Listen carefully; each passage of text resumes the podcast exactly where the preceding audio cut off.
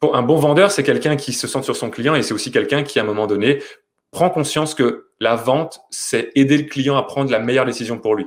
Que la vente, c'est du coaching à la décision. Et coacher à la décision, c'est c'est pas forcément d'obtenir que le oui, mais c'est de poser les bonnes questions jusqu'à temps qu'il n'y ait plus de qu'il n'y ait plus de peur, qu'il n'y ait plus d'incertitude, qu'il n'y ait plus de zone d'ombre pour qu'on puisse se dire, OK, soit on y va, soit on n'y va pas, mais on y va, on décide. On prend une décision, quoi. Ouais, exactement.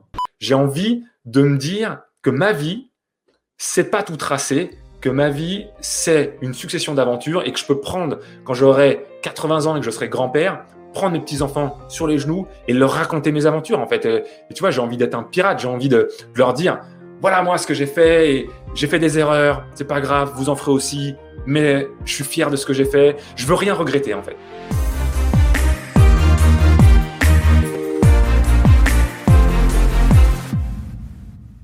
Hello les amis, j'espère que vous allez bien. Bienvenue dans cette nouvelle interview, ce nouveau podcast dans lequel on va à la rencontre des gens qui ont créé l'impossible dans leur vie. Aujourd'hui, on part à la rencontre de David Vénin qui va quitter son job de commercial pendant des années pour lancer une activité sur Internet, ne plus passer du temps dans les bouchons, pouvoir passer plus de temps avec ses enfants qui étaient en train de grandir et développer une entreprise dont il est fier. C'est une histoire inspirante, touchante, profonde, dans laquelle on va aujourd'hui rentrer et avec laquelle David va m'émouvoir à un niveau incroyable. Vous le verrez bien dans l'interview. C'était vraiment un bel échange. Il y a plein de pépites à retrouver, à garder, à mettre en pratique dans votre business pour créer à votre tour l'impossible dans la vie. Votre vie surtout. Je vous laisse tout de suite avec mon entretien avec David Véninck. Bonne écoute à vous tous. Et comme d'habitude, laissez un énorme like en dessous de cette vidéo. Abonnez-vous à la chaîne YouTube pour plus d'interviews inspirantes et de plans d'action pour transformer votre vie. Et dites-nous dans les commentaires juste en dessous qui souhaiteriez-vous voir sur le podcast pour un prochain épisode. Merci à tous pour votre engagement, votre soutien. Des bisous tout le monde.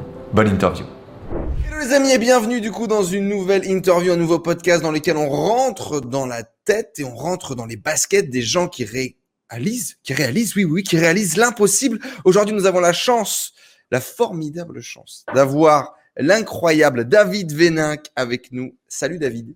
Salut Enzo. Ben, Comment merci tu vas Ça va super bien. Je te remercie. Un grand plaisir, un grand plaisir de te recevoir. On s'était rencontrés en 2017, si je ne dis pas de bêtises. On aura, mon avis, l'occasion d'y revenir. Aujourd'hui, entrepreneur, leader, formateur en ligne sur la vente, sur le marketing, plus de 10 000 abonnés sur ta chaîne YouTube, sur lequel tu nous parles de tes webinaires à plus de 100 000 euros et également de comment prendre de bonnes décisions euh, en tant que chef euh, d'entreprise. On retrouve un contenu euh, très en proximité dans lequel tu partages vraiment ta vision, ta vie, tes, tes résultats, tes échecs, tes réussites. Euh, mais avant d'être une star comme ça de, de l'Internet, t'étais comment toi quand t'étais gosse? J'étais comment quand j'étais gosse? J'étais euh, j'étais un garçon à l'aise avec les gens. C'est-à-dire j'avais plein de copains copines, mais par contre euh, qui perdait très vite ses moyens quand ça devenait sérieux entre guillemets. Ok. C'est-à-dire qu'en fait, moi, je suis quelqu'un qui avait toujours eu envie de, faire rire la galerie, toujours être euh, le bon copain. Et euh, j'ai vécu pendant longtemps, en tant que jeune, tu vois, la, la friend zone avec les filles notamment. moi, j'ai très longtemps connu cette fameuse friend zone parce que autant je suis quelqu'un qui est euh, sociable, à l'aise, j'aime aller voir les gens, j'ai pas peur des gens, je suis en confiance, je suis un éternel optimiste qui fait que je pense que l'être humain est bon par nature, jusqu'à ce qu'on prouve le contraire. Certaines personnes m'ont dit oui, non, c'est l'inverse tu verras, tu prendras des couteaux dans le dos quand tu seras, quand tu seras grand et tout. Et euh, bon, écoute, pour l'instant, moi, j'ai pas encore vraiment vécu ça, donc euh, je suis quelqu'un qui est un éternel optimiste. Mais malgré tout, eh bien, euh, j'avais cette, ouais, j'avais toujours cette peur et tu vois, je perdais, je perdais mes moyens quand les choses devenaient sérieuses, quoi. Pour ça, tu vois, ma, les, ma, ma, vie amoureuse a commencé très tard, par exemple. et, et en même temps, tu vois, j'étais quelqu'un de très obéissant. Avec mes, mes parents m'ont donné une éducation vraiment obéissante. Et du coup, j'ai mis beaucoup de temps aussi à oser quelque part un peu briser les règles, un petit peu faire des choses qu'on entre guillemets on aurait pu m'interdire ou on aurait pu me déconseiller. prendre confiance en toi pour faire des choses peut-être un peu en dehors de la boîte, quoi. exactement. Et donc, du coup, c'était quoi euh, Tu as été plutôt bon élève Tu as, été diplômé, grandes écoles, etc. Comment ça a été euh, pour toi? Ouais, j'étais plutôt bon élève. C'est-à-dire que, tu vois, rien de fou. Je suis pas un génie, euh, je suis pas non plus un comment dire un, cancre. C'est-à-dire que j'avais des résultats corrects et finalement j'avais pas forcément besoin de beaucoup bosser pour avoir de bons résultats. J'étais pas non plus le genre de personne à vraiment bosser pour aller euh, chercher le 20 sur 20. Genre je pouvais me contenter d'un 15, tu vois. Et euh, mhm. si euh, bosser suffisamment me permettait d'avoir 15, ça m'allait à ce moment-là. Euh, j'avais pas besoin d'envie d'aller plus loin. Moi, si tu veux, j'ai fait j'ai jamais j'ai su que très très tard aussi ce que j'avais vraiment envie de faire. J'ai fait ma crise de la quarantaine à à ouais, je pense 25, 25, 30 ans. Mmh. Un peu avant, entre 25 et 30. J'ai plus les chiffres en tête. Ça, c'est un truc aussi. Moi et les dates, c'est compliqué. Mmh. Mais euh, ouais, du coup, j'ai fait, euh, j'ai eu mon bac assez facilement. J'ai fait un DUT informatique parce que à l'époque, quand on me demandait ce que je voulais faire, moi, je répondais, ben, enfin, mes parents, je leur ai dit, ben, moi, j'aimerais bien être acteur. Ah, j'adorais jouer James Bond, tu vois. Mmh. Ça, ce qu'ils feraient, ils m'ont dit, ouais, c'est bien ça, David. Mais tu sais, il y en a beaucoup qui aimeraient être acteur. Et pour être acteur, ben, il faut du réseau. Euh, on n'a pas de réseau, il faut des pistonnés, on connaît personne. Euh, ah, faudrait peut-être faire quelque chose d'un peu plus, euh, tu vois, euh, l'informatique. C'est bien l'informatique, on est en 2000 à ce moment-là. L'informatique, ça a le vent en poupe, ce serait plus raisonnable de. Puis tu aimes bien l'ordinateur. Donc, du coup, moi, je me suis rangé à la côté de la, côté de la raison et j'ai fait, bon, bah, ok, je vais faire de l'informatique, c'est vrai, j'aime bien ça. Du coup, j'ai fait un DUT informatique, tu vois. Bon, j'ai bien aimé ce côté de créer quelque chose à partir de zéro, mais en fait, au bout de deux ans, je suis revenu au, même point de départ de me dire, OK, c'est cool, mais je fais quoi maintenant? Et là, du coup, on me dit, mais attends, David, euh, tu sais, euh, tu es quelqu'un qui est plutôt à l'aise, tu parles facilement avec les gens, euh, pourquoi tu ne ferais pas du commerce? Je dis, bon, OK, j'en sais rien. Non, moi, je voudrais être acteur. Ouais, mais tu sais, même rengaine, commerce, c'est quand même plus, plus sérieux, c'est un vrai métier, puis il y a de l'avenir dans le commerce. Bon, bah allez, pourquoi pas? Allez, boum, je renquille une école de, de, super de commerce en trois ans, en alternance. Et euh, effectivement, moi, je trouve ça intéressant. J'aime bien euh, cette découverte du métier, même si au début, ben, euh, j'avais beaucoup de mal parce que je me considère pas du tout comme un vendeur dans l'âme au départ.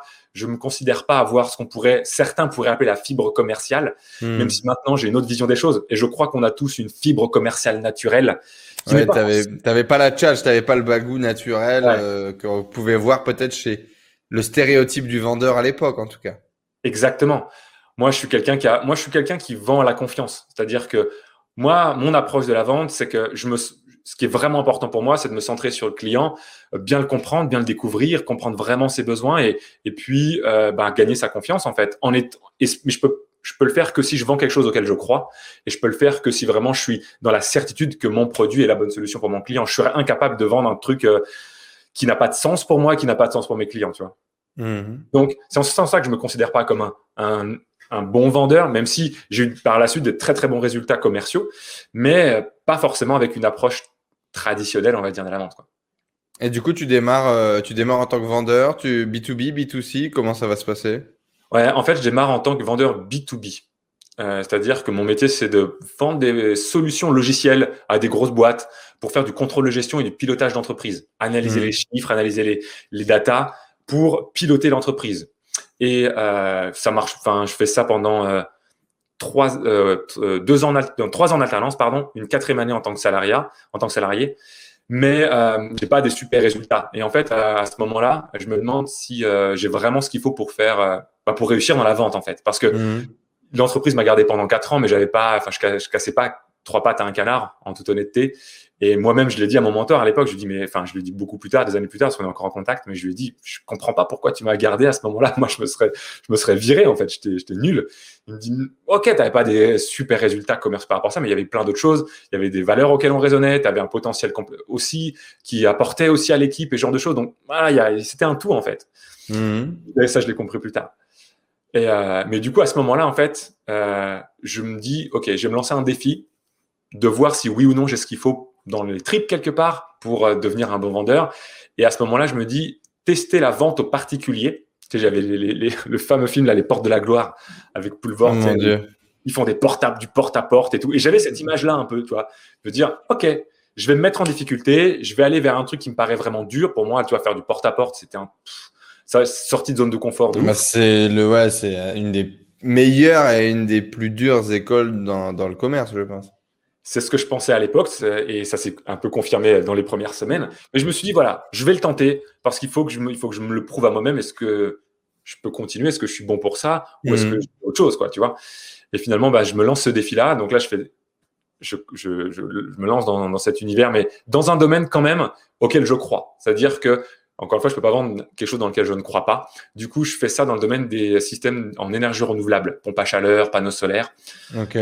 Donc là, il y a énormément d'aides et c'est vraiment intéressant. Moi, mon père s'était équipé quelques années auparavant et pour moi, mon père, euh, dans beaucoup de choses, c'est Dieu, tu vois. Donc, si mon père l'a mmh. fait, euh, je pense que. c'est que j'étais bien. Mmh. Ouais, c'est un ingénieur, tu vois. Il analyse tout. Il, il, prend pas une décision à la légère. Donc, je sais que s'il le fait, c'est que c'est c'est bon, quoi. Mmh. Et puis, du coup, bah, les, les, premières semaines sont vraiment compliquées. Je me rends compte que ben, c'est pas, j'avais pas de résultats avant, donc c'est normal, j'en ai pas d'autres. Mais du coup, je me dis, ok, qu'est-ce que font ceux qui réussissent dans la vente que moi je fais pas? Qu'est-ce qu'ils ont compris que moi j'ai pas compris? Parce que moi, s'il y a un, un, des trucs qui m'anime au, au quotidien, c'est résoudre des problèmes c'est comprendre.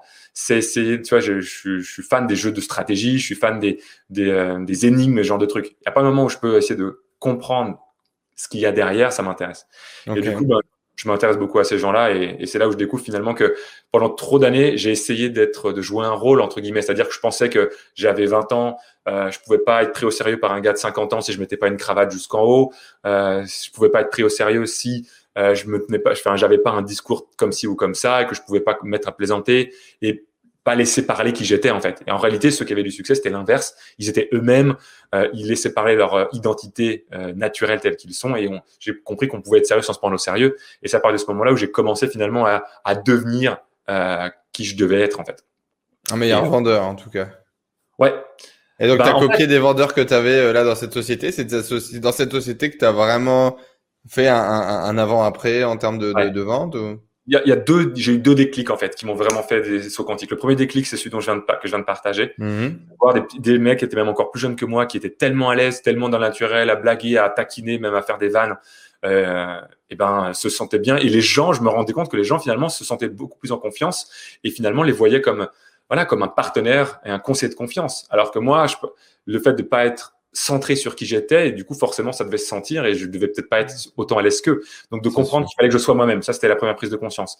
Et la deuxième, c'est quand même autre chose, c'est que j'ai compris aussi que j'avais une peur qui me limitait. C'est-à-dire que j'avais vraiment peur euh, d'oser tendre le stylo à la fin de la, à la fin du rendez-vous commercial. C'est-à-dire que, ok, à la fin du rendez-vous commercial, je pouvais passer trois heures avec un prospect, il m'adore, j'étais le gendre idéal, euh, tout va bien, il me verrait bien dans la famille ils adorent le produit, tout va bien, mais il manque. Maintenant, il faut lui dire allez, paye. J'arrivais pas dire paye. Ok, on y va, quoi. On sort le stylo, on y va comme ça. Tout ce qui est les questions de je veux réfléchir, euh, ou bah, okay, on va en parler entre nous, puis on vous rappelle, les genres de choses, j'étais incapable de les dépasser. Et en fait, dans les commentaires en train de nous regarder a déjà vécu la même chose? Les gens sont prêts, vous le savez, ils ont envie d'acheter votre produit, votre service, votre consulting, votre coaching. Vous savez que c'est bon pour eux euh, bon, bah qu'est-ce qu'on fait maintenant? Allez, tu, tu, tu, tu, tu payes, on se voit plus tard? Bon, allez, salut. Combien de clients ont raté des ventes à cause de ça? Ah, je vais rater des, des, dizaines et des dizaines en fait, parce que, bah, en fait, moi, de mon, mon point de vue, j'avais, c'était tellement important pour moi de gagner la confiance de mes prospects que j'avais le focus dessus.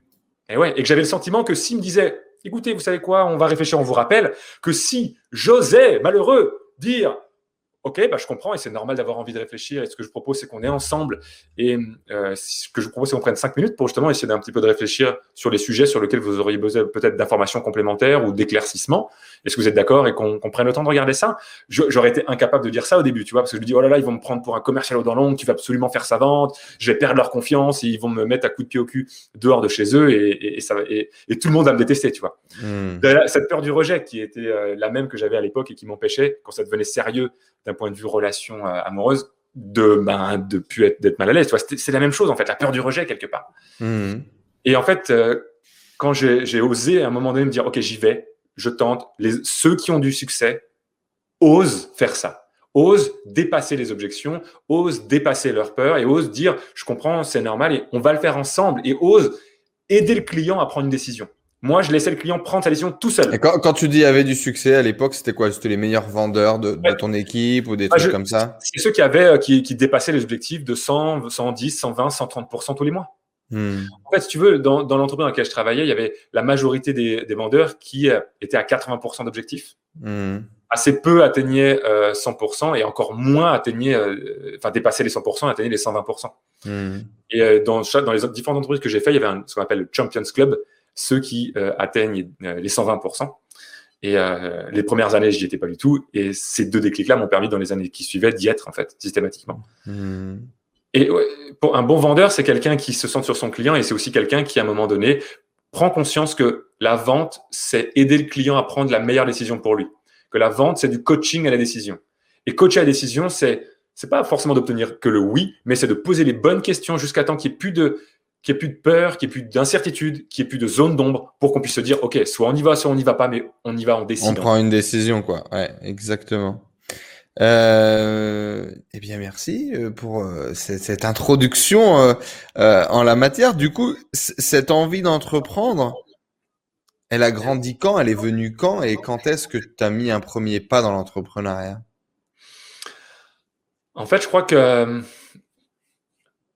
comment dire ouais, je crois que je, il y a toujours eu un petit peu en moi une envie de, de créer des choses pas forcément d'entreprendre, tu vois, mais de créer des choses. J'aime créer des trucs. Ce qui m'a plu dans l'informatique, c'était de partir d'une page vierge, de faire des lignes de code et de voir un truc naître. Euh, j'aime créer, en fait. Euh, tout gamin, tu vois, j'adorais euh, créer des sketchs, j'adorais même créer des jeux. J'aurais adoré lancer des jeux de société. Ça n'a pas vu le mmh. jour, mais c'était une de mes idées en 2014 quand j'ai dit stop, je quitte le salariat, je vais lancer mon business. Une des idées dans ma tout, dans mon brainstorming était de lancer des jeux de société parce que j'adore le jeu et c'était des trucs. en fait, tu vois, à la fin de, de l'IUT, où j'ai appris à développer, euh, j'ai eu cette première envie quelque part d'entreprendre, entre guillemets, parce que je me suis dit, bah, tiens, je sais développer des sites. Je vois qu'il y a des gens qui, qui ont des sites pourris, des associations qui ont des sites pourris. Je vais leur vendre des sites. Et j'ai commencé à leur vendre des sites vraiment pas chers pour, plus pour aider, donner un coup de main qu'autre chose. Mais bon, voilà, je vendais un petit site peut-être 200 euros, 300 euros comme ça. Et euh, je me dis, mais pourquoi pas lancer en fait mon propre business? Et à vrai dire, à ce moment-là, donc c'est deux ans après euh, le bac où je me dis, OK, ce que je vais faire à ce moment-là, avant qu'on me conseille de faire du commerce, je me dis, je vais lancer mon activité de vente de formation de, de vente de création de site. Pardon. Et là, mes parents me disent la même chose que ce qu'ils m'ont dit il y a deux ans avant. Ils m'ont dit, tu sais, David, c'est bien, c'est une bonne idée de créer une entreprise, mais tu sais, il y a beaucoup de gens qui veulent créer une entreprise. il y en a très peu qui réussissent. Et pour créer une entreprise, il faut du réseau, il faut des connaissances, il faut du piston. Et euh, on n'en a pas, on connaît personne qui le fait. Euh, est-ce que ça serait pas plus, plus, plus raisonnable avant de faire du commerce hein? L'histoire, elle est comme ça, en fait. De faire du mmh. commerce, tu es à l'aise, fais du commerce, et puis il sera toujours temps plus tard de créer ton entreprise. Il y avait du fond vrai. Tes parents ne te voyaient jamais dans la petite partie des gens qui potentiellement pouvaient réussir, quoi. En fait, oui. Ils essaient de te préserver, quoi. C'est ça. Ils, ils voyaient avec toute la bienveillance que peut avoir un parent pour son enfant et la peur que son enfant vive des choses difficiles ou ce genre de trucs, tu vois. Mmh. Je pense que les parents sont jamais mal intentionnés, ils veulent, c'est juste qu'ils se laissent freiner par leur propre peur. et euh, je sais qu'ils ont un, comment dire, ils ont une appréhension du risque très faible, c'est-à-dire qu'ils prennent assez peu de risques quelque part. Mais et donc des parents plutôt euh, coolos justement, qui n'ont pas forcément entrepris, qui ont pris une voie un petit peu euh, traditionnelle, sécuritaire? Bah plutôt, tu vois, euh, ma mère a arrêté de travailler quand elle m'a eu. Euh, elle n'a pas repris depuis. Euh, mon père a, a, Ça fait quelques années du coup. Ça fait quelques années. euh, mon père, a, elle, s'est consacrée vraiment à, à, élever ses enfants, moi et ma sœur, euh, et à vraiment être là pour la famille. Donc, euh, et ça, c'est un travail à temps plein et, et, un stress à temps plein aussi pour plein de choses. On le sait. Mais euh, et mon père qui avait, tu vois, cette vision de, on peut pas toujours faire ce qui nous plaît dans la vie. moi, j'ai peut-être pas un métier qui me plaît, mais enfin à 100%, mais je me concentre sur ce qui me plaît et et voilà, quelque part, à chercher, tu vois, le, ok, ça va comme ça en fait. Ça va comme ça. C'est ok, on, est bien. Il a fait des études, du coup, il a fait ingénieur, tu disais Ouais, il a fait l'INSA. J'ai pas à me plaindre, j'ai quand même un boulot, j'ai pas à me salir, j'ai pas à galérer. Je gagne 3000, 4000 euros par mois. Euh, ça va. On est, il y a beaucoup, il y a pire. Euh, il, y a, il y a des gens qui, euh, qui, qui ont beaucoup moins que nous.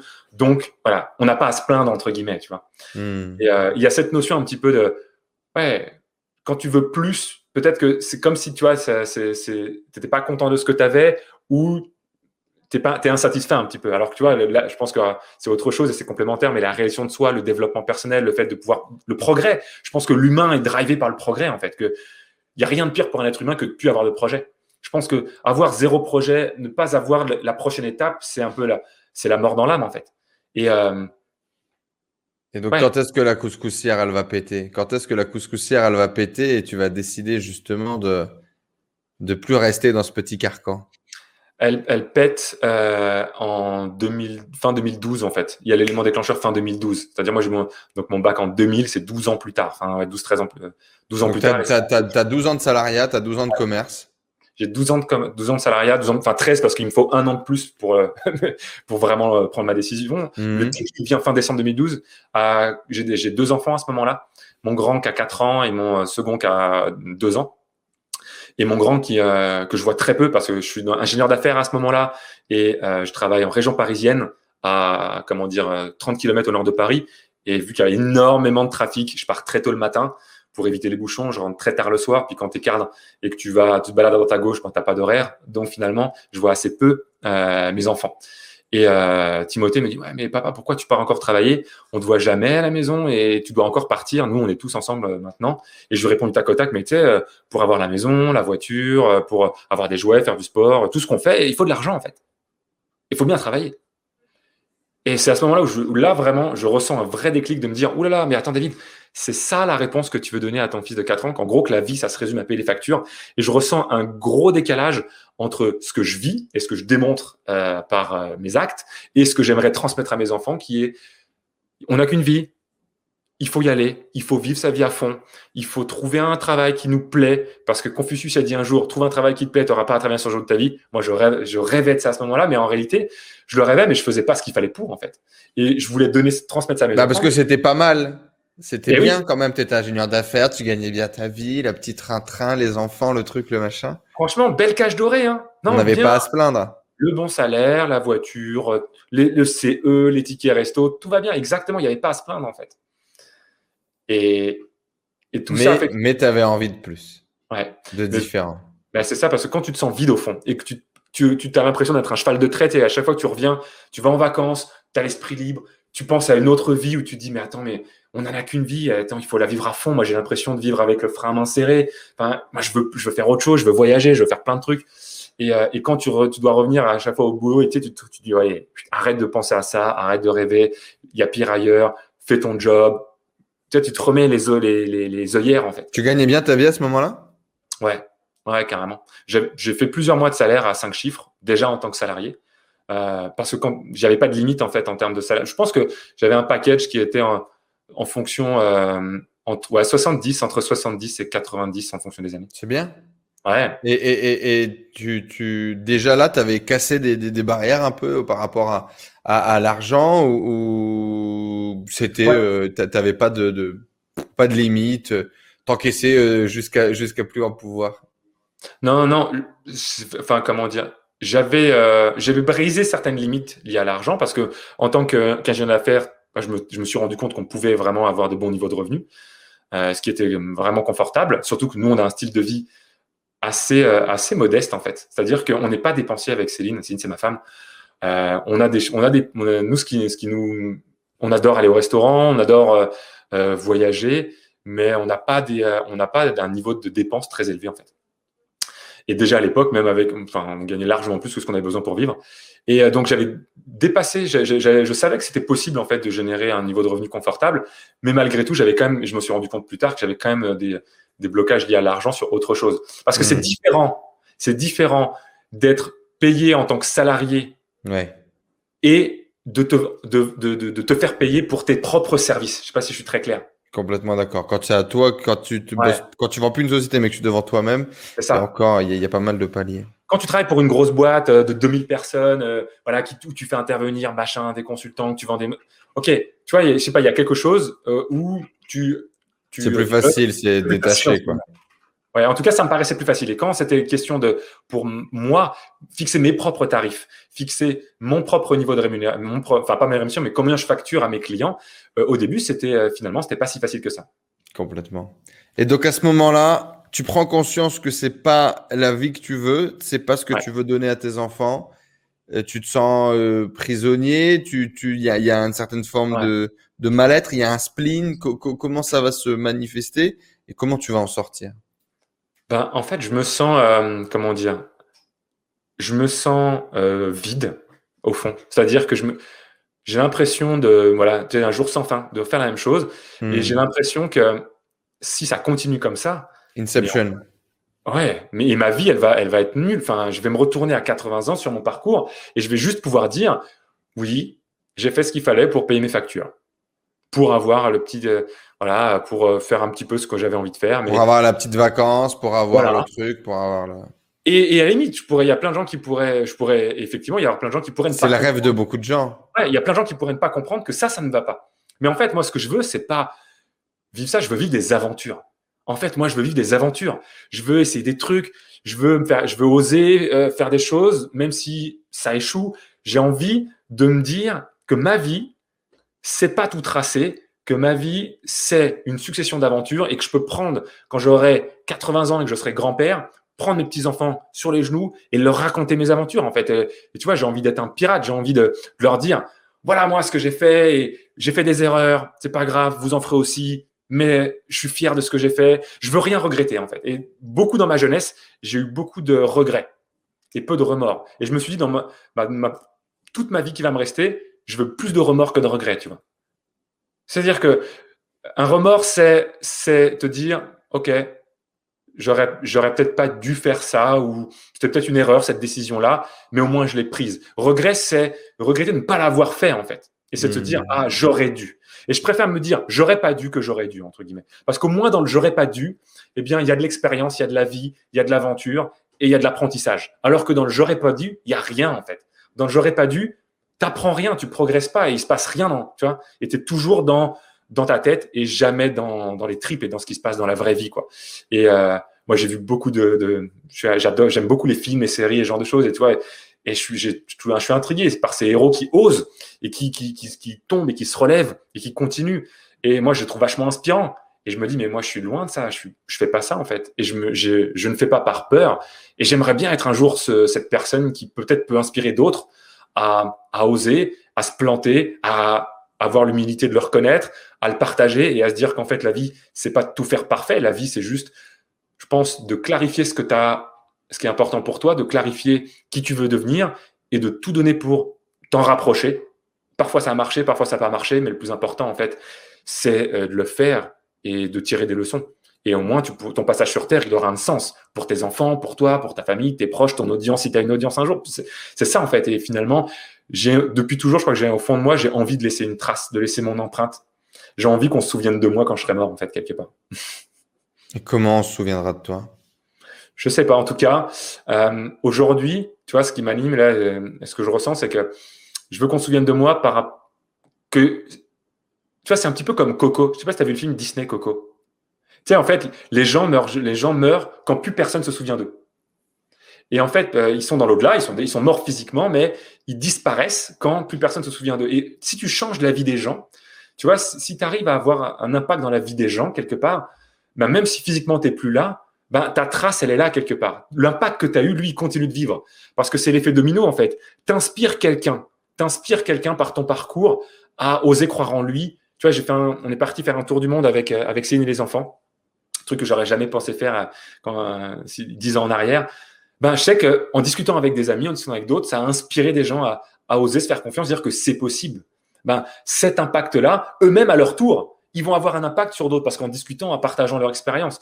Et tu vois, chaque être humain peut impacter à son échelle avec euh, ses expériences de vie, les gens qui l'entourent. Et ça, c'est une trace quelque part. C'est pas, j'ai pas besoin que, je pense, aujourd'hui, j'ai pas cette ambition de me dire, je veux construire de moi comme un Elon Musk ou, ou quelqu'un c'est juste ouais, que l'impact, mon passage sur Terre, est un impact qui laisse des traces en fait. C'est beau. Tu m'as foutu les larmes à l'œil. Euh, tu m'as foutu la larme à l'œil. Euh, j'adore. Euh, qu'est-ce que tu veux que je te dise de plus? Tu m'es un petit peu déboussolé là. Cette vision des, des, des, aventures du côté pirate, de l'insatisfaction d'une vie toute tracée, me parle beaucoup. Et si c'est le cas, laissez un like et dites-nous un petit peu tout ça dans les commentaires. Comment tu décides de te lancer dans l'entrepreneuriat? Quel est le projet qui va venir se mettre euh, sur ta route ou quel est le projet qui va faire que tu vas oser te lancer? Euh, Ça résonne avec le cœur, n'empêche. Hein. Tu es, bien aligné avec ce que tu nous partages. Bah, oui, parce que ben, je ne sais pas être quelqu'un d'autre que moi-même et j'ai n'ai pas hmm. envie d'être quelqu'un d'autre que moi-même déjà. Euh, avec, je, suis, je, suis loin d'être parfait, j'ai plein de défauts, mais bon, je fais de mon mieux pour être toujours plus aligné avec la personne que j'ai envie de devenir et que j'ai envie d'être. Euh, et ouais, comme je disais, toi, la vie, c'est une aventure et c'est si tu nais en étant tout de suite, euh, ta version finale, bon bah c'est peut-être que certains seraient très contents de ça, mais en tout cas, je trouve que c'est euh, c'est euh, dommage. Mais moi, j'ai envie d'avancer, hein, continuer d'avancer. Hmm. Mais euh, qu'est-ce que entrepreneuriat, premier projet, comment ça s'est en fait, fin 2012, tu as le, j'ai le déclencheur. En gros, tout 2013. 2013, je commence à, je commence à en parler à mon employeur de l'époque et je lui dis, écoute, ouais, je sens que je veux, je veux renaître et je veux devenir qui j'ai envie d'être et je veux me lancer à mon propre compte. Euh, mais pour ça, euh, je peux pas démissionner euh, parce que euh, ben je veux quand même avoir j'ai ce côté sécuritaire que m'a transmis mes parents, j'ai ce côté aussi attention, les risques, la famille, les enfants. Juin 2013, j'ai ma troisième qui naît, donc là j'ai trois enfants juin 2013.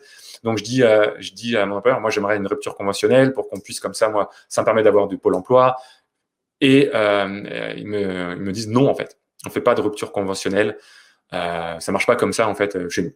Bon, ok, pourquoi pas. Bref, tout s'ensuit pour que finalement, fin 2013, euh, les, nos chemins puissent se séparer, que je puisse avoir la couverture Pôle emploi et que, euh, et que ça puisse démarrer. Donc en fait, dès janvier 2014, je suis libéré tout engagement euh, salarié. J'ai mon envie qui est au plus, au plus haut, mais j'ai aucun projet en fait. C'est-à-dire que je sais. pas brainstormé, il n'y a pas des idées, il n'y a pas des trucs, non. Non, pas encore. Pas encore parce que je suis, je suis quelqu'un qui est très focus. Je ne peux pas faire plusieurs choses à la fois. Et je hmm. savais qu'il fallait que je me libère à 100% de mon job. Je ne suis pas quelqu'un qui aurait pu développer un business à côté de son job. Certains y arrivent, moi, j'y arrive pas. Parce que c'est soit je suis 0, soit je suis 1. Tu vois je ne peux pas être 0,5 là et 0,5 là. Euh, du coup, j'attends, enfin, je sais qu'il faut que j'attende d'être vraiment libéré pour pouvoir y aller. Et quand c'est le cas, c'est quoi tes idées de l'entrepreneur à ce moment-là? Ça représente quoi un entrepreneur pour toi euh, quand tu es commercial? Quelle est ta vision de l'entrepreneur? C'était quoi ton rêve que tu avais de l'entrepreneuriat, toi, en disant je vais devenir entrepreneur Ça voulait dire quoi à l'époque? Ouais. En fait, je pense que, alors, à ce moment-là, d'ailleurs, enfin, courant 2013, je rêve de. Mon rêve, c'est pas vraiment devenir entrepreneur, mais mon rêve, c'est la liberté financière. Mon rêve, c'est, c'est même pas tant la, tu vois, le devenir entrepreneur, c'est créer ma liberté financière. Créer, faire en sorte que je puisse générer des revenus de face autre que le salariat, que je puisse générer des revenus qui couvrent mon niveau de vie. Ton métier t'amusait encore à ce moment-là? Bah oui et non. C'est-à-dire que hmm. non, enfin, je suis plus inspiré. D'accord. Non, je suis plus inspiré à ce moment-là. J'ai plus envie de faire ça. Je trouve, j'y vois plus de sens en fait. J'y vois plus de sens parce que euh, j'aime les équipes avec qui je travaille, c'est cool, mais c'est plus une aventure. Non, je construis plus rien. Je, non, ça m'intéresse plus en fait. Hmm toutes ces années en fait où j'étais été salarié là pendant 12 ans, en fait tous les 3 ans j'avais besoin de changer. Moi je me, suis rendu compte que j'avais un cycle au bout de 3 ans je m'ennuie et j'ai besoin de changement. C'est plus le cas aujourd'hui en fait. Enfin, parce que dans mon métier, dans, l'entrepreneuriat, dans ce que l'on vit, toi aussi au quotidien tu lances des projets, tu lances des nouveautés et donc du coup il y a ce, y a ce renouveau. Mais euh, non, je suis quelqu'un qui a besoin de, de, de nouveautés, qui a besoin de, de changement, de, de, de jeu, de s'amuser en fait. Donc à ce moment-là, l'objectif c'est la liberté financière pour plus avoir à dire à ton fils. Euh euh, il faut bosser pour payer les factures, quoi. Exactement. C'est créer, euh, créer de la liberté financière. Et même à l'époque, avant même de découvrir le business sur l'Internet, euh, c'est l'investissement immobilier qui me fait découvrir ça. Je découvre le concept de rat race durant 2013, donc je commence à, regarder un petit peu ce qui se fait. Je lis des blogs sur l'investissement immobilier, ce genre de choses. Au début, d'ailleurs, avant même de, de, me lancer, je me dis que peut-être qu'en 2013, je peux faire ça. Puis finalement, je me rends compte que c'est pas ça ce que je veux. Ce que je veux, c'est donner du sens. C'est faire des actions qui ont du sens. Et c'est de là que naît ce projet de me dire, en réalité, ce que je veux, c'est pas que la liberté financière. Ce que je veux, c'est obtenir ma liberté financière en faisant un métier qui me plaît et dans lequel je sois fier, qui donne du sens à mes actions et qui fait que je me sente utile. Et c'est de là que naît cette vision de l'entrepreneuriat pour moi, qui me correspondra à moi, en fait. C'est, je veux gagner de l'argent en étant utile aux autres, en faisant quelque chose qui me plaît et en, en, construisant et en transformant, en transformant la vie des gens. En fait. Maintenant, à ce moment-là, quand je me dis ça, je me dis, cool David, mais qu'est-ce que tu vas te proposer en fait? Parce que tu n'as aucune expertise finalement. Vois, j'ai mes mmh. cousins qui sont ébénistes. Euh, souvent, je raconte histoire, mais à ce moment-là, je me dis, les gars, je vous envie parce que vous avez une compétence. Claire. Mmh. une compétence claire. Vous prenez un bout de bois, vous en faites une chaise, un meuble, une canne, ce que vous voulez, mais voilà, moi j'ai pas de compétences en fait. Moi je raconte des trucs aux gens quoi. moi je fais, moi je fais que parler quoi, tu vois. Je raconte des trucs aux gens et puis s'ils sont d'accord, ils me signent un contrat. S'ils sont pas d'accord, j'en cherche un, je dois continuer à chercher d'autres gens et c'est tout. Je sais faire que ça. Et en fait, c'est grâce à mon meilleur pote que je, mon projet prend naissance parce que lui, quelques mois auparavant, on a eu à peu près le même parcours, mais lui, il a commencé à quelques mois auparavant. Il a lancé un business dans le domaine du portage salarial. Et donc, son métier, c'est de permettre à des consultants indépendants qui euh, ont une superbe expertise, mais qui ne veulent pas créer une structure d'indépendants, à proposer des missions à des boîtes en tant que salarié. C'est-à-dire que mon, mon pote, lui, il salarie les consultants et il facture auprès des clients. Et c'est un moyen simple pour eux de se lancer. Et du coup, ces consultants-là vont voir mon meilleur pote parce que ils ont une première mission souvent d'opportunité. Soit c'est leur employeur qui leur demande de se mettre indépendant parce qu'ils commencent à coûter trop cher ou euh, autre chose, mais ils savent pas développer leur business. Ils savent pas, ils sont pas capables. C'est pas des administratifs, ils veulent garder leur statut de salarié, euh, etc. Et surtout, ils sont pas, ils sont pas du tout commerciaux. Ils ont une mmh. première mission d'opportunité, mais ils sont pas capables d'aller chercher d'autres missions, de se faire connaître, de parler de leur service d'une façon qui intéresse leurs interlocuteurs. Ils sont pas capables, quand ils font des soirées réseau, ben, finalement, de repartir avec des opportunités. Ils, passent beaucoup de temps dans soirées réseau à essayer des, de, de l'email, à essayer de la prospection téléphonique, mais il se passe rien et ils aiment pas ça. Et mon pote me dit à ce moment-là, tiens, euh, moi, je fais tous les mois des réunions d'information. Est-ce que ça te dirait de venir? Toi, tu as été commercial pendant 13 ans à ce moment-là. Il me dit, euh, est-ce que tu pourrais pas partager euh, ben, des conseils pour aider ces experts qui ont une expertise qui n'a rien à voir avec la vente à trouver des clients? Je dis bah ouais, avec plaisir, pas de problème. J'ai été formateur également dans mon parcours. Euh, et du coup, je me dis, moi, j'aime transmettre, j'aime communiquer, j'aime former, pas de problème. Et en fait, c'est à, force de faire ça que je me rends compte qu'il y a un vrai besoin sur la vente, qu'il y a un vrai besoin sur comment est-ce qu'on crée une offre de service qui intéresse les autres, comment est-ce qu'on crée une proposition commerciale, comment est-ce qu'on sollicite des prospects pour leur donner envie de prendre rendez-vous avec nous. Je me dis, ah, et je prends conscience à ce moment-là que, en fait, si j'ai une expertise qui peut être utile aux autres, bah, cette expertise, c'est ce que j'ai développé finalement pendant ces 13 années. Et j'en avais pas conscience au début, en fait. Bah, on ne s'en rend pas compte. En général, ça devient tellement naturel et automatique et ton quotidien. Puis tu n'en veux plus de ton quotidien, donc tu te rends pas compte de ton quotidien. En plus, projet, tu vois. Exactement. Et c'est Steve Jobs qui dit un moment, qui a dit dans son discours à Stanford que finalement, on, souvent, on relie les points a posteriori. Bah, moi, c'est exactement ce qui s'est passé. En fait, j'ai relié les points et je me suis dit, bah, finalement, tu vois, mon parcours, bah, il est très bien tel qu'il est. parce que c'est que j'en suis là aujourd'hui, en fait. Et donc, à ce moment-là, tu fais cette première formation, on va dire, euh, pas prévue. Euh, et, tu te dis, tiens, euh, pourquoi pas? Ça a l'air cool. Il y a quelque chose à profiler? Exactement. Je me dis, un, j'aime enseigner. Deux, il y, a un besoin, il y a une demande. je vais continuer finalement à, tisser des liens dans mon réseau pour voir si effectivement je pourrais pas lancer une activité parce qu'au début je comment dire le web marketing euh, je le je connais pas du tout. Donc je participe à des soirées BNI enfin des matinées BNI plutôt parce que c'est plutôt en matin à des, des soirées réseau. Euh, je vais contacter même des, euh, Et donc tu fais tes premières formations en physique c'est comme ça que tu vas démarrer ou tu vas directement faire la bascule avec l'internet? Non je fais quelques ventes en individuel euh, en présentiel. J'accompagne des, des, des, des, consultants sur le domaine du pitch, justement, euh, parce que c'est comme c'est là-dessus que finalement je vois qu'il y a beaucoup de demandes. Comment est-ce qu'on on, fait des, quand on fait des soirées réseau, comment est-ce qu'on se présente, comment est-ce qu'on répond à la question et toi tu fais quoi dans la vie? Euh, Parce que eux utilisent ce, ce, moyen de prospection. Donc je m'adapte à, à, leurs besoins et c'est de là que je crée finalement euh, le programme Pitcher comme un pro uniquement dans un premier temps en individuel où je l'enseigne. Et je me dis mais s'il y a des gens en présentiel à qui ça intéresse, peut-être que je pourrais utiliser le web pour toucher plus de monde. Et à ce moment-là, euh, en comment dire en 2015 où je vois qu'il y a des lancements vidéo, je m'intéresse au sujet des lancements vidéo avec David J notamment et je me dis ouais, c'est super ça que je veux faire, je veux faire un lancement vidéo et je vais aller voir des partenaires pour développer ma liste email et, euh, et, euh, et me faire connaître. Tu découvres toute cette industrie finalement de, de, de, du business en ligne quoi. Exactement. Mais finalement mon en fait, je passe des mois à préparer un lancement vidéo qui va être, euh, qui va faire une bulle parce que j'ai trop peu de monde à l'intérieur. Euh, et euh, je me dis, il y a quelqu'un qui me dit, mais attends, euh, David, tu fais trop compliqué en fait. Il faut faire simple. Euh, tu fais un webinaire.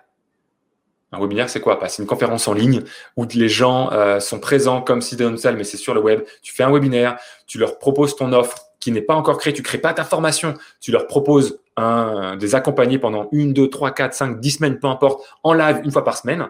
Et s'il y a des ventes, tant mieux, tu vas les accompagner. S'il n'y a pas de vente, ben, tu, tu modifies et puis tu, tu essaies autre chose. Et c'est de là qu'est né ce concept de groupe pilote et de me dire, OK, je lance un groupe pilote sur, euh, sur, euh, sur, la, sur la vente et je teste pour voir ce qui se passe.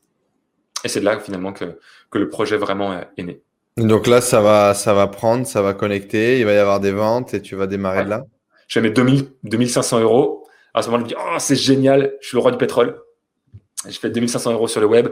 Et euh, on va, je la fais court en fait, c'est-à-dire que euh, 2015, 2000, euh, ouais, 2014-2015, ce sont les deux premières années où il faut, il faut à peu près deux ans pour vraiment euh, trouver mon projet, trouver ce qui m'anime, euh, faire mes premiers tests, voir que le webinaire ça fonctionne pour moi et de comprendre aussi que euh, il ne faut pas faire passer d'une stratégie à l'autre. Parce qu'en fait, l'erreur que j'ai fait, c'est que j'ai fait un webinaire. Après, j'ai essayé autre chose, ça n'a pas marché. J'ai essayé encore autre truc, ça n'a pas marché. Et finalement, c'est quand je suis revenu à me dire, fais que des webinaires parce que ça marche pour toi. C'est à ce moment-là que, en creusant un trou de 100 mètres plutôt qu'en creusant 100 trous de 1 mètre, que j'ai commencé vraiment à pouvoir faire développer mon activité. Et ça, ça, ça, démarre vraiment à partir de, de fin 2015 où je me dis, je prends une décision, ok, je vais ne faire que que des webinaires. Euh, parce que on peut faire mille et une façons finalement de développer son business. Mais quand tu choisis et que tu, trouves la méthode qui est adaptée à toi, parce qu'il y a plein de méthodes qui sont bonnes, mais par contre, il y a, toutes les méthodes ne sont pas bonnes pour toi, pour soi. Mhm. Et en fait, le challenge, c'est de trouver quelle est la méthode qui est bonne pour nous, en fait. Et une fois que tu trouves la méthode qui est bonne pour toi, eh bien, à ce moment-là, tu mets le focus dessus et euh, t'embrayes quoi. Et tu, tu restes focalisé jusqu'à temps que tu maîtrises le sujet, que tu deviennes vraiment excellent sur cette approche, sur cette méthode, qu'elle n'a plus aucun secret pour toi pour que tu puisses vraiment obtenir des résultats. Parlons-en de ces deux années entre 2014 et 2016 dans lesquelles tu quittes un job où tu es bien payé, où tu n'as pas de problème dans ta vie et où j'imagine tu t'es mis plein de problèmes dans ta vie. Euh, est-ce qu'à un moment donné, tu as envie d'abandonner? Est-ce qu'à un moment donné, tu te dis je vais retourner commercial? Est-ce qu'à un moment donné, Raconte-nous.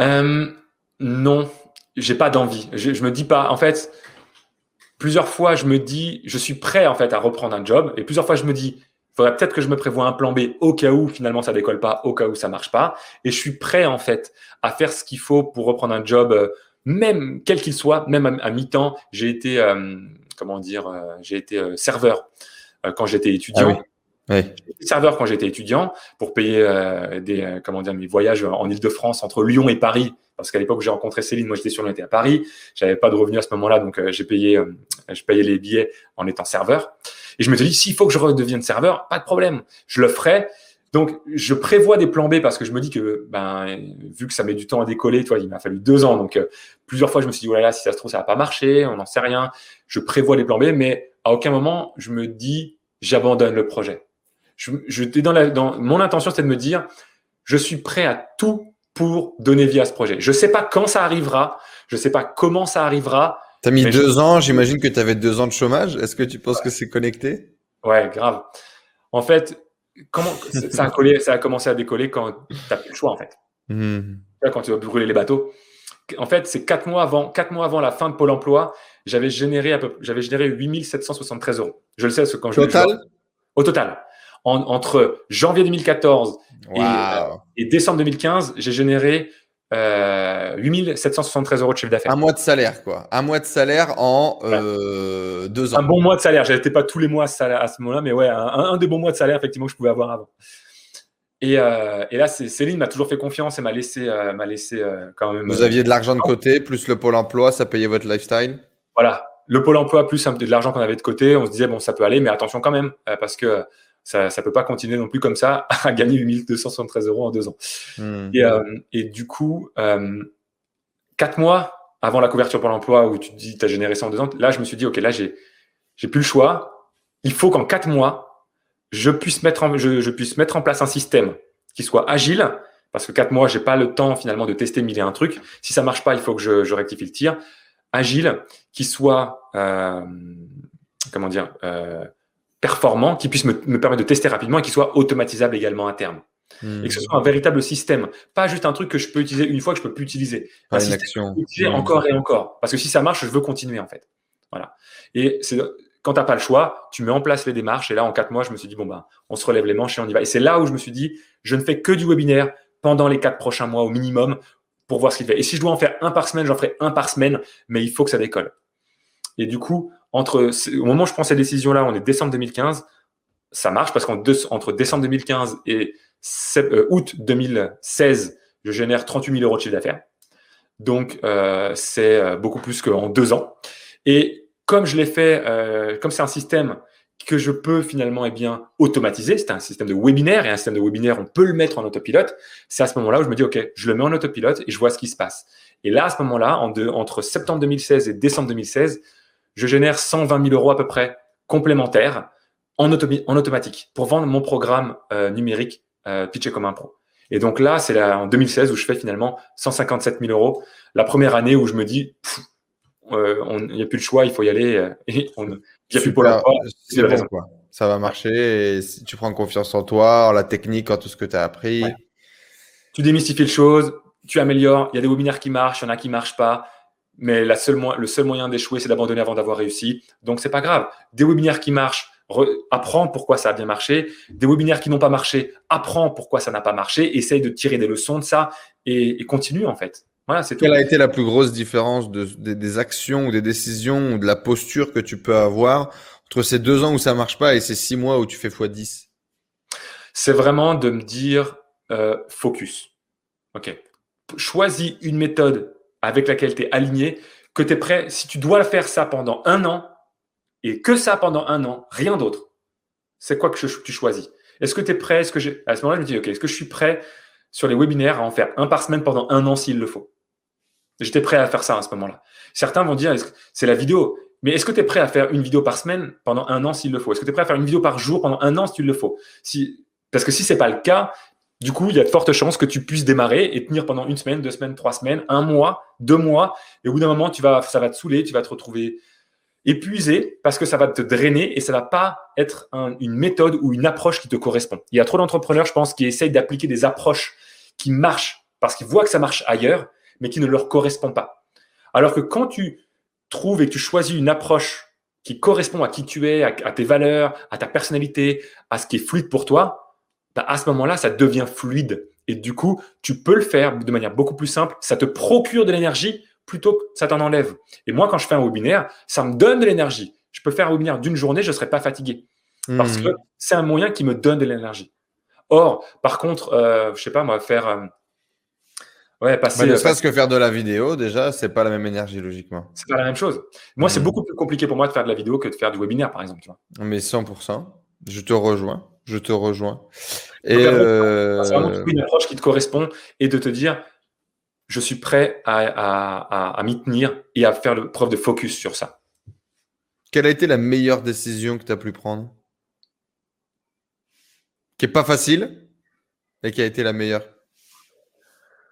Quelle a été la meilleure décision que j'ai pu prendre? Euh,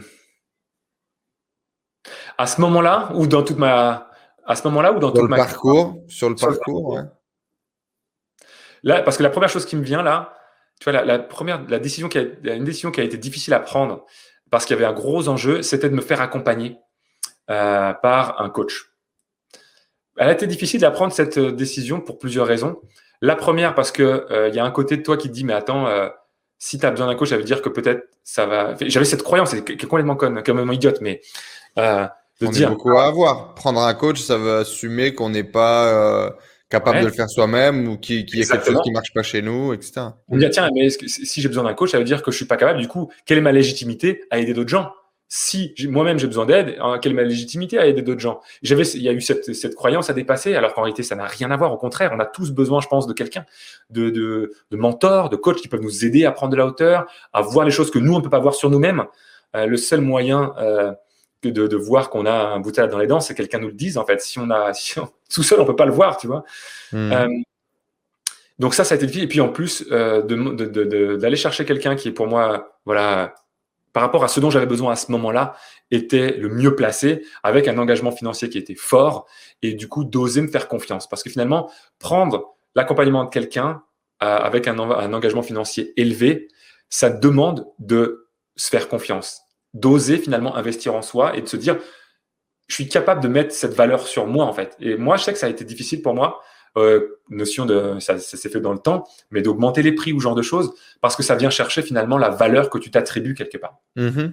complètement. Et, quand tu dois prendre un coaching cher, entre guillemets, euh, eh bien, ça vient chercher tout un tas de croyances que tu peux avoir sur toi. Et euh, ça, c'était une décision difficile parce que là aussi, je me dis, mais tu sais, elle va me prendre pour un fou, elle va me dire, mais t'es dingue. Et en même temps, ça a été la meilleure décision. Que j'ai pu faire parce que ça envoie un super signal à ton inconscient que tu vaux quelque chose, que es, euh, tu investis en toi, tu crois en toi. Et quand tu fais cet effort de croire en toi, bah, les autres croient en toi encore plus facilement aussi. Parce que tu peux pas demander aux autres de croire en toi si toi, tu crois pas en toi suffisamment pour pouvoir faire ce qu'il faut pour te mhm. développer. La plus grosse erreur que tu as pu faire sur ton parcours qui t'a peut-être coûté cher émotionnellement, financièrement? La plus grosse erreur, ça a été. Euh, c'est quoi la plus grosse erreur Ma plus grosse erreur, je pense, c'est de. C'est de, de, de, succomber aux sirènes de la nouveauté. Hmm.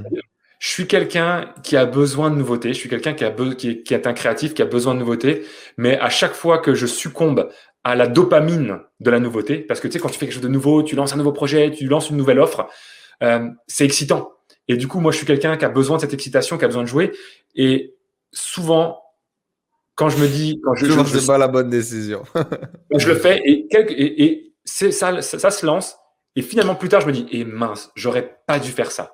Parce que du coup, une fois que la dopamine, la dopamine d'excitation est passée, eh bien, tu te rends compte finalement de tous les inconvénients que ça peut générer. Parce que quand tu lances quelque chose, un nouveau projet ou autre, quand tu as une idée, une nouvelle idée, soit un nouvel système marketing, une nouvelle offre ou autre, tu es excité et tu vois que les, côtés positifs. Donc, tu es dans le fantasme. Une fois que tu es dans, si tu vois pas les inconvénients que ça va créer, parce qu'il y a un coût d'opportunité à prendre une décision, quand tu dis oui à quelque chose, tu dis non à autre chose. Et du coup, quand tu dis oui à un truc qui, à moyen terme ou long terme, finalement, t'empêche d'avoir d'autres opportunités, ça peut coûter très cher. Et moi, je sais que ça, c'est une, erreur, des erreurs que j'ai fait plusieurs fois. Et maintenant, je, je me dis, si c'est pas 10 sur 10, et si j'ai pas pris le temps de poser les inconvénients de prendre ces décisions-là, je ne, si je vois que des côtés positifs, c'est qu'il y a un je problème. Je ne le prends pas. Hmm. Je ne le prends pas. Parce que je suis dans le fantasme. Que il faut que je, quand je prends une décision, il faut que j'ai évalué les le côté positif, mais les inconvénients que ça représente. Parce que si je suis pas prêt à accepter les inconvénients, dans un mois, je vais le regretter. Et du coup, ça va me drainer. Et si, si je le regrette, je vais dans une énergie où je vais pas être dans la construction et ça va être galère. Et je l'ai vécu trop de fois, en fait, ça, de prendre des décisions sur l'excitation et le fantasme. Et moi, ça n'a jamais été bon pour moi. Quel est le truc qui t'a fait euh, exploser ton chiffre d'affaires et, et, changer complètement tes résultats et t'amener sur un autre level? Le premier, le premier palier, c'est vraiment euh, le focus et l'automatisation. C'est le fait de me dire, je reste vraiment focalisé sur un produit, une source de trafic, euh, un système de vente, et je le maîtrise de bout en bout. Euh, ça, ça a été le premier cap qui m'a amené à, six chiffres. Et, euh, globalement, une activité à, on va dire, à 300, 300 000 euros facilement, parce que 156 la première année, 320 la deuxième année. Euh, et ce qui m'a amené à l'étape encore d'après, c'est de me rendre compte que euh, seul, je peux, je peux pas aller plus loin. Que ce qui m'a amené à, à, à, ce premier niveau de palier finalement, et pas ce qui m'amènera au suivant. Et que je mhm. reste toujours le niveau, le goulot d'étranglement de mon business et le, le goulot d'étranglement de mes clients. Et euh, si je veux aller à l'étape d'après, il faut que j'apporte encore plus de résultats à mes clients. Il faut que je j'apporte comment dire encore plus de matière à mon entreprise. Et ça, seul, je peux pas le faire parce que mon temps est limité, mon niveau d'énergie est limité, mon niveau de concentration est limité. Et donc, j'ai besoin de m'entourer pour eh bien euh, euh, aller encore plus loin. Et donc, pour le deuxième niveau de palier, ça a été de m'entourer et d'avoir une équipe de coachs euh, en interne qui accompagnent mes clients, qui me soutiennent dans le développement de l'entreprise, d'accepter à lâcher les choses aussi pour lesquelles je suis bon et que j'aime faire. Exemple, la publicité Facebook. Depuis le début, c'est moi qui gère mes propres publicités parce que j'adore ça. Ça m'amuse. Moi, c'est un jeu. Je vois ce qui, on regarde ce qui marche, on regarde ce qui marche pas. On fait des tests. Tu vois, donc il y a un côté très amusant pour moi. Et mhm. euh, je, je, suis, euh, je suis plutôt bon pour ça. Et donc, du coup, c'était très dur de déléguer la publicité Facebook. Et pour autant, le jour où je me suis dit, OK, mais en fait, tu vois, si tu avais quelqu'un qui pouvait t'aider à le faire, tout le temps qu'aujourd'hui tu passes sur ça, tu pourrais le passer ailleurs. Et lui, mhm. même mieux que toi, parce que tu n'es pas, pas le meilleur sur la Terre. Il y a des gens, ils font que ça, ils sont meilleurs que toi. Arrête de, arrête de penser qu'il faut que tu gères tout et que, que, que tu es le meilleur partout. Non, au contraire.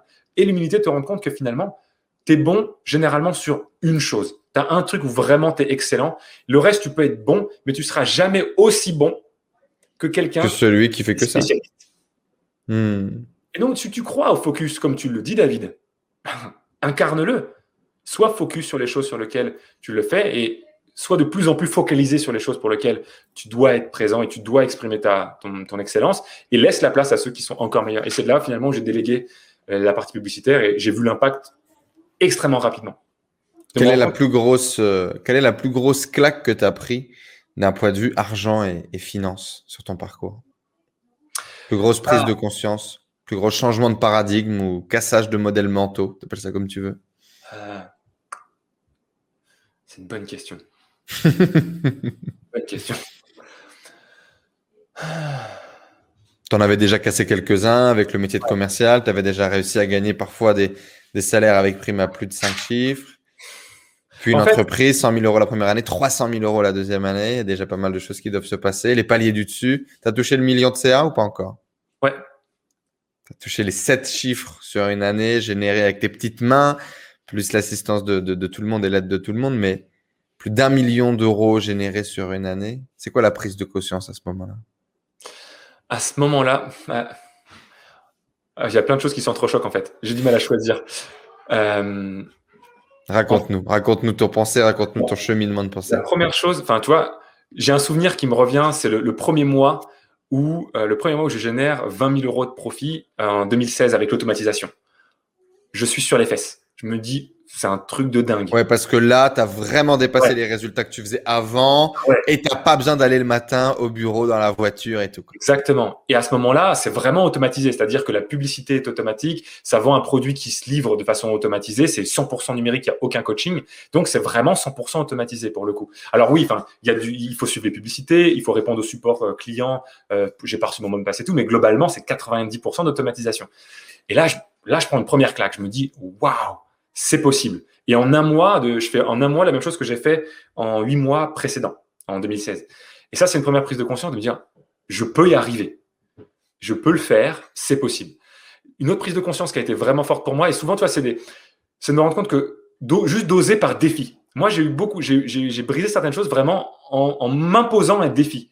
Tu vois, quand hmm. je, quand je, je, me, je m'impose de tendre le stylo parce que les autres y arrivent et que moi, je me dis, mais putain, pourquoi moi, j'y arrive pas? Je veux y arriver. J'essaye. Et puis, si je me casse la tête, tant pis. Enfin, si je, me, je tombe, je, je tombe, mais au moins, je me relèverai, c'est pas grave, mais j'essaye. Tu vois, je vois des gens qui je vois, je vois des coachs qui proposent des programmes d'accompagnement en individuel à 5000 euros. À ce moment-là, moi, le maximum que je proposais en individuel, pour quasiment, on va dire, les mêmes choses, tu vois, c'était 2000 euros. Et je me dis, hmm. quoi? Lui, il propose à ce prix-là. Et puis, il n'y a aucune différence dans le programme, mais je comprends pas pourquoi les gens, ils achètent chez lui et pas chez moi. Moi aussi, je peux le faire. je, dois pouvoir le faire. J'essaye.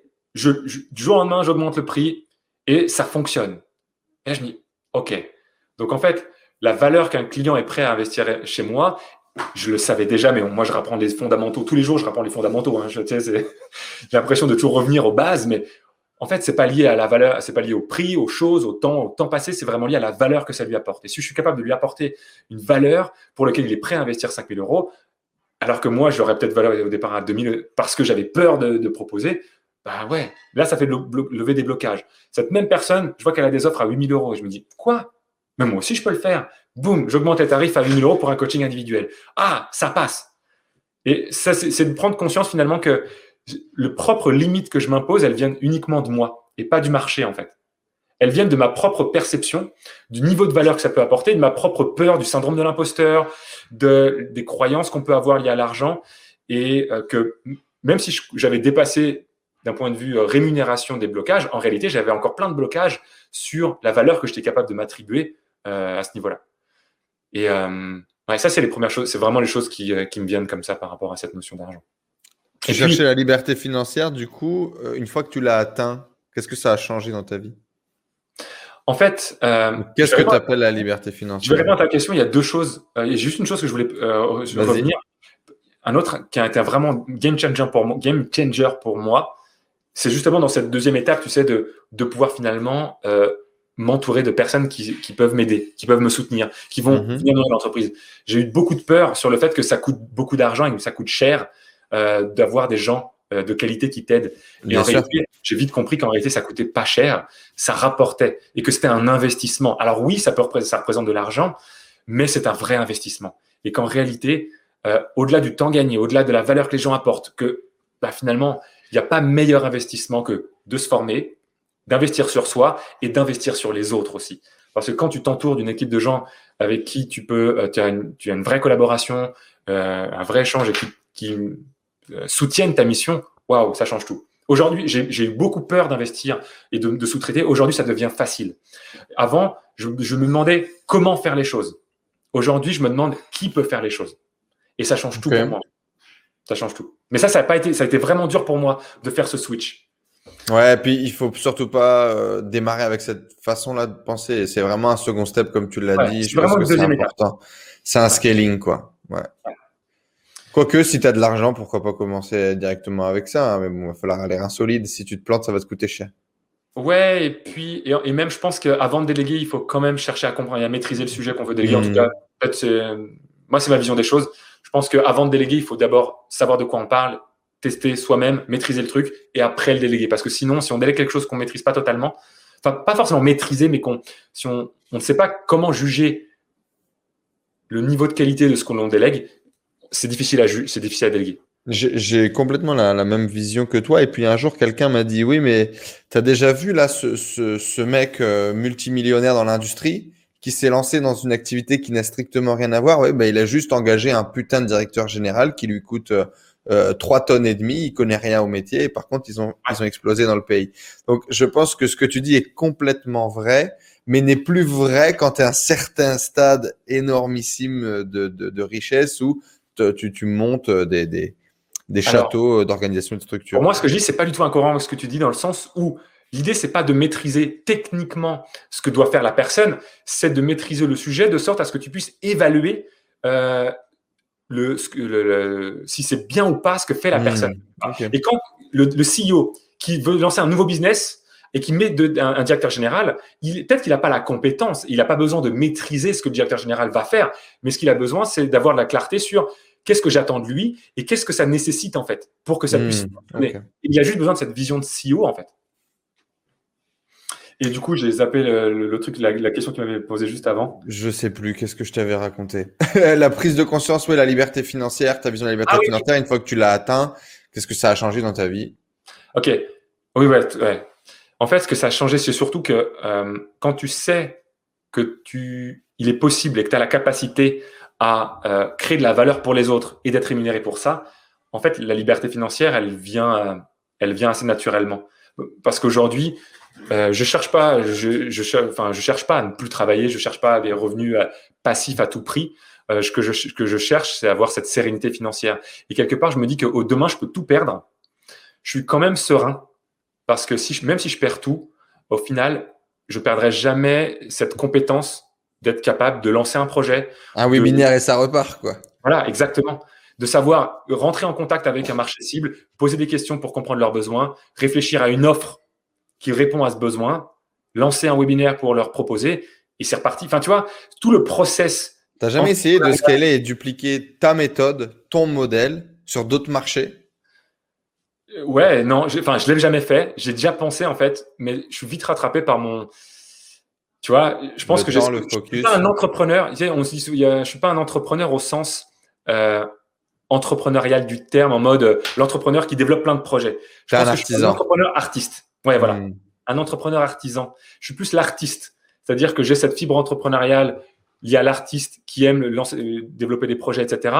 Mais du coup, ça me limite en fait parce que j'ai besoin d'être focus et de faire mon truc et de produire. Et ça me limite pour lancer d'autres projets.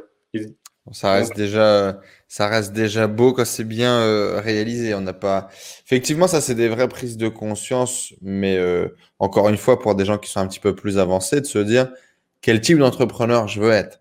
Quel est vraiment euh, l'impact que je, veux avoir dans mes projets, dans ma vie. Est-ce que je veux bosser beaucoup tous les jours? Est-ce que je veux bosser moins? Est-ce que je veux plutôt être dans la partie réalisation, dans la partie technique? Est-ce que je veux plutôt être dans la partie management, dans la gestion de, gens? Euh, Ça n'a strictement euh, rien à voir et, et, et hum, tu vas avoir des vies complètement différentes en fonction des décisions que tu prends. Ceci étant dit, est-ce qu'on est entrepreneur ou est-ce qu'on le devient? Moi, je pense que moi, je pense qu'on devient tout ce qu'on veut devenir. Euh, je pense que dans la vie, il y a toujours euh, 20% de talent, 80% de travail. Et euh, tu vois, tous les gens qui, tu vois, tu prends Michael Jordan, euh, qui on avait jugé euh, trop petit, je crois, pour rejoindre une équipe de haut niveau, mais qui bosse plus qu'un autre. Tu prends un Kobe Bryant, qui est aussi dans le domaine de, du basket, qui va s'entraîner et il est au top niveau, mais pour le rester, il continue à venir 6 heures avant ses matchs et à faire 800 shoots gagnants avant, avant son match. Le succès vient du travail pour moi et le, enfin, vient de la, de la persévérance, vient de fait de pouvoir euh, garder la foi et le talent. Il est, on a tous des talents dans certains domaines et on doit, mais ça n'empêche pas finalement de, de, au contraire, de travailler pour. Et je crois que quelqu'un qui a, comment dire, qui a, qui naît avec, admettons, 50 enfin, un talent supérieur à un autre. Prenons deux personnes, une personne qui naît avec un talent supérieur. Je, suis convaincu, en tout cas, c'est une croyance que j'ai que j'ai développée, que j'ai aujourd'hui, c'est que cette personne-là, je pense, aura moins de résultats que quelqu'un qui a peut-être moins de talent au départ. Parce qu'elle va... moins bosser, elle va moins chercher à creuser. En tout cas, si elle, si elle ne se fie que sur son talent et qu'elle ne se, elle ne se euh, repose que sur ça, je pense qu'elle ira moins loin, elle obtiendra moins de résultats que quelqu'un qui a les dents, qui a les crocs, qui a faim et qui est peut-être moins talentueuse au départ, mais qui va faire ce qui, qui qu'il faut pour pouvoir euh, atteindre les résultats qu'il désire. Donc, on a toutes on le devient. Ouais, on le devient et on a tous des forces et des faiblesses il n'y a pas un modèle d'entrepreneur. Et à pas un moment où on, sait que on peut, c'est en misant sur ses forces, en sachant qui on est, qu'on va développer notre propre modèle d'entrepreneuriat en fait. Donc oui, on le devient. Dans la même veine que, la prise de conscience, que la claque que tu as pris par rapport à l'argent, ce serait quoi la plus grosse claque que tu as pris en termes de développement personnel? Ce que tu as appris sur toi que tu n'imaginais pas ou qui n'était pas ah. possible Ouais, une, une, grosse claque que j'ai pris, c'est une citation, euh, c'est Julien Musique qui m'a dit ça un jour. Il m'a dit, il me dit, euh, on ne devient pas ce que l'on désire, on devient ce que l'on tolère. Mmh. C'est Tony Robbins. C'est Tony Robbins, ok. Moi, je l'ai entendu de sa bouche à lui à ce moment-là. Et, euh, et ça, ça a eu vraiment un impact fort sur moi. Parce que je me suis dit, ok, on devient, on devient pas ce que l'on désire, on devient ce que l'on tolère. Et quand tu regardes, effectivement, si tu restes ceux qui des champions de haut niveau de, dans le sport, effectivement, ils ne tolèrent pas le fait de ne pas réussir. Eux, ils tolèrent pas la médiocrité, ils veulent être au top. Ils donc, ils tolèrent pas de, de, partir euh, quand tout le monde part. Ils veulent jouer encore. pour eux, il faut absolument. C'est pas bon s'ils s'entraînent pas une heure de plus. Et dans ma vie, j'expérimente ça effectivement. Je sais qu'il y a des domaines de vie où je vois que mon niveau de tolérance fait que j'ai de la certitude que je n'aurai pas quelque chose. Par exemple, enfin, ça, je sais, à ce moment-là, j'en parle. Je sais que je pense, je n'aurai jamais de problème de surpoids. Hmm. Parce que. Euh, Parce que ta vision du sport, ta vision de la bouffe, ton vision de machin. J'ai des programmations automatiques dans mon cerveau qui fait que dès que je me rends compte qu'il y a un truc qui, enfin, qui dépasse mon niveau de tolérance, et euh, chacun a le sien, mais en tout cas, quand mon niveau de tolérance est atteint, il se passe automatiquement des choses. J'ai pas besoin de réfléchir. Je me mets en action sans qu'on ait besoin de me dire quoi que ce soit. Hmm. Et donc, quand je comprends ça, je me dis, punaise, ah oui, effectivement, j'expérimente ça dans certains domaines de vie. Et du coup, dans d'autres domaines, effectivement, peut-être que je n'ai pas les résultats que je désire parce que mon niveau de tolérance, entre guillemets, ben, est pas suffisamment élevé. Et tu sais, l'argent. La première phrase, c'est ça, c'est raise your standards. Ouais. Et tu vois, moi, l'argent, ça, c'est une grosse prise de conscience pour moi, c'est que je suis quelqu'un, encore une fois, qui se contente de peu. Et j'avais une croyance, c'est qui se contente de peu ne manque de rien. Ça vient de, mm l'enfance, ce genre de choses. Et, et, donc, du coup, même si effectivement, eh bien, euh, j'ai un certain niveau, enfin j'atteins un certain palier, ce qui m'empêche de passer au niveau de, vos supérieurs, c'est justement cette croyance de me dire ce qui se contente de peu ne manque de rien. Et je tolère finalement eh bien, un certain niveau de revenu pour mon entreprise parce que ça va en fait et j'ai pas besoin d'aller me casser la, tête plus que ça puisque il y a pire ailleurs parce que euh, ben ça va, je vis bien. Et donc du coup je me dis euh, cette conscience là, c'est que si je veux aller à l'étape d'après, il faut que j'augmente mon niveau de standard. Et du coup, ça, ça a été pour moi une grosse prise de conscience. Et j'ai mis en place, vu que moi, l'argent ne me motive pas, c'est-à-dire que l'argent en tant que tel ne me motive pas, il faut que je crée, si j'ai vraiment envie et si c'est important pour moi, et vu que le jeu d'aller plus loin est important pour moi, ça va pas être lié à l'argent que ça va se jouer. Ça va être lié au fait de résoudre des problèmes, de, lever relever des challenges. Et un truc que, une décision que je prends, c'est que je crée un second compte pour mon entreprise. J'en crée, j'en crée deux, autres comptes. Au début, à l'époque, j'en ai qu'un. J'en crée deux nouveaux. Et systématiquement, sur mon compte courant, je fais en sorte d'avoir pas plus de 10 000 euros. Dès que ça dépasse tout le reste, je l'enlève et je le mets sur un autre compte parce que je ne dois pas voir qu'il y ait plus de 10 000 euros parce que je me rends compte à ce moment-là que dès qu'il y a moins de 10 000 euros sur mon compte, j'active automatiquement un niveau de alerte. Attention, c'est dangereux. Et, euh, et donc, du coup, il faut que je crée quelque part ce besoin. Chez moi. Recréer l'urgence et puis que la motivation elle vienne ailleurs de, de que l'argent quoi. Hmm. Parce que là, là ça crée et ça ça ça ça a été je sais pas si j'ai été très clair mais ce besoin d'augmenter les standards en fait. Très très très très clair, très très clair. Euh, et, et, je comprends, euh, je comprends, j'imagine un peu le, le, le, vécu, le truc. Euh, Redonne-nous la, la, citation exacte si tu veux. On n'obtient pas ce que l'on désire. On, obtient, on ne devient pas ce que l'on désire, on devient ce que l'on tolère. Ou on n'obtient pas ce que l'on désire, on obtient ce que l'on tolère, effectivement. Et euh, je rajouterai une petite citation de Jim Rohn, ouais. qui est l'entrée, l'introduction d'une conférence qui a faite, qui est dispo sur YouTube, qui est magnifique, qui dit You can have Uh, you can have more than you have.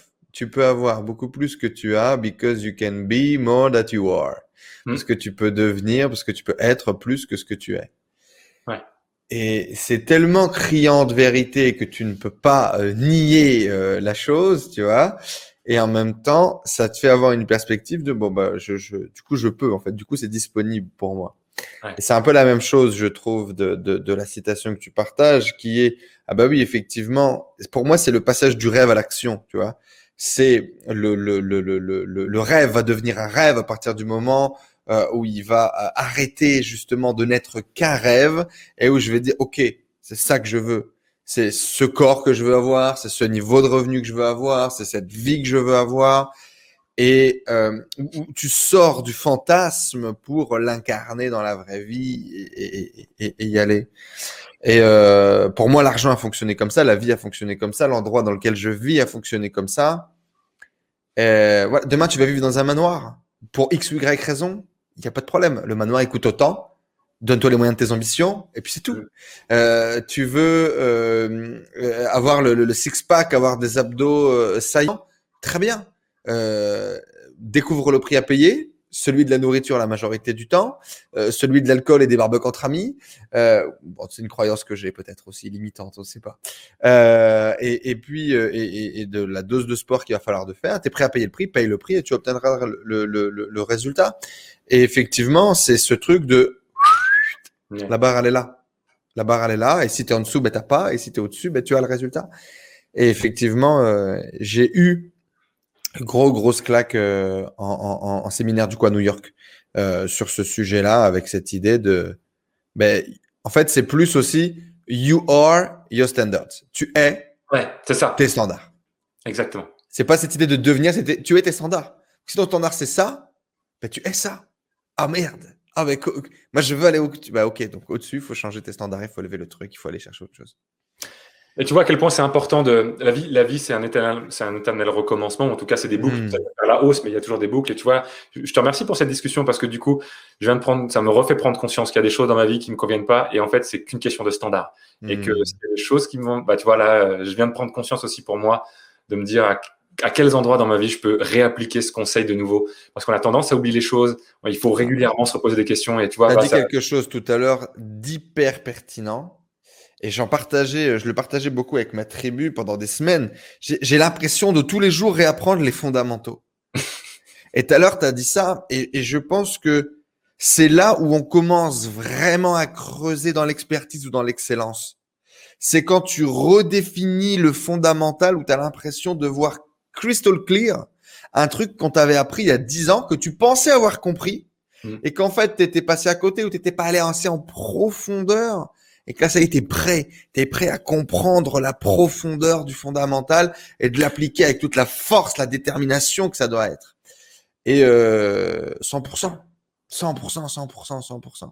Et ça me fait un peu penser, euh, ça me fait penser un peu à ça. Tu m'as fait un teasing il y, a, il y a quelques semaines quand on s'est eu au téléphone, tu es en train de préparer un truc. Raconte-nous.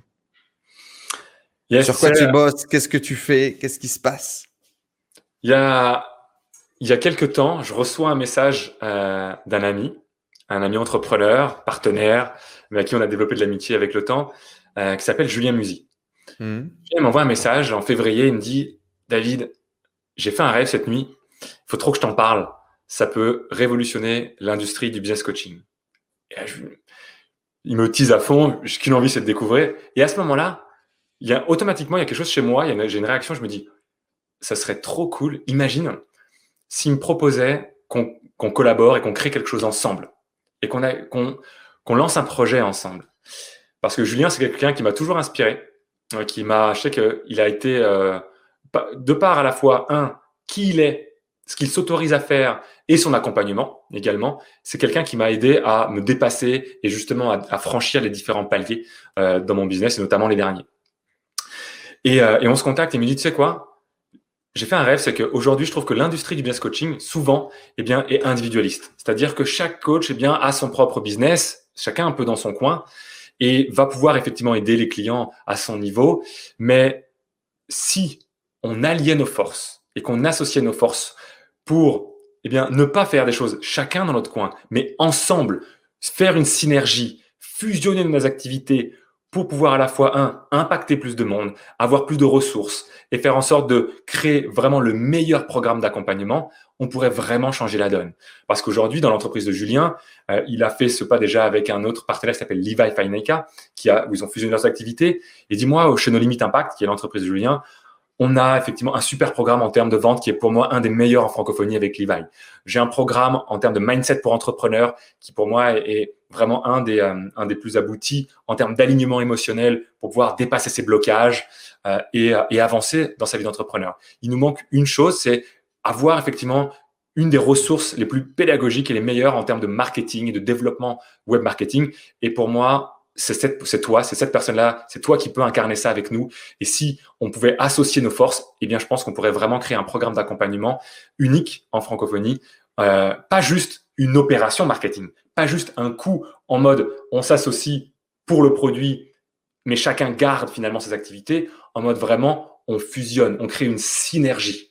Et là, on met en commun toutes nos ressources. Et finalement, eh bien, c'est ça qu'on, le projet sur lequel on travaille. C'est de fusionner nos activités de sorte à ce que finalement, on n'ait plus qu'un seul one thing. C'est ensemble, eh bien, apporter aux, euh, aux, experts qui sont les coachs, les formateurs, les thérapeutes, les consultants, euh, programme d'accompagnement qui s'appelle le mentoring synergie, un programme d'accompagnement pour les aider à euh, passer de 0 à 10 000 euros, puis de 10 000 euros à 10 000 euros par mois avec un business qui sont authentiques parce que notre vision des choses, c'est que chaque entrepreneur est différent et on n'a pas envie d'apporter une méthode unique et toute faite. C'est au contraire, on maîtrise, on a des compétences finalement dans notre équipe avec différentes méthodes. L'approche des webinaires, des approches publicité payante, des approches organiques avec des, des groupes Facebook.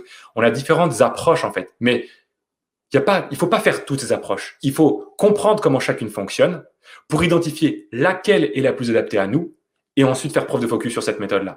Ça, c'est ce que l'on souhaite faire au, travers de Mentoring Synergie. C'est en fusionnant nos activités fusionnant nos expertises, être capable d'apporter finalement à nos membres de la clarté totale sur qui ils sont vraiment à l'intérieur, de choisir une stratégie, de définir une vision parfaitement alignée et authentique à qui ils sont et mettre en place un système d'acquisition client en alignement total avec euh, l'approche la plus adaptée à qui ils sont, pour que leur business devienne vraiment une extension d'eux-mêmes et pas juste une pâle copie d'une méthode qui aurait pu marcher pour autres, mais qui au bout de deux mois finalement euh, les rend épuisés et, euh, et dans l'ennui quoi.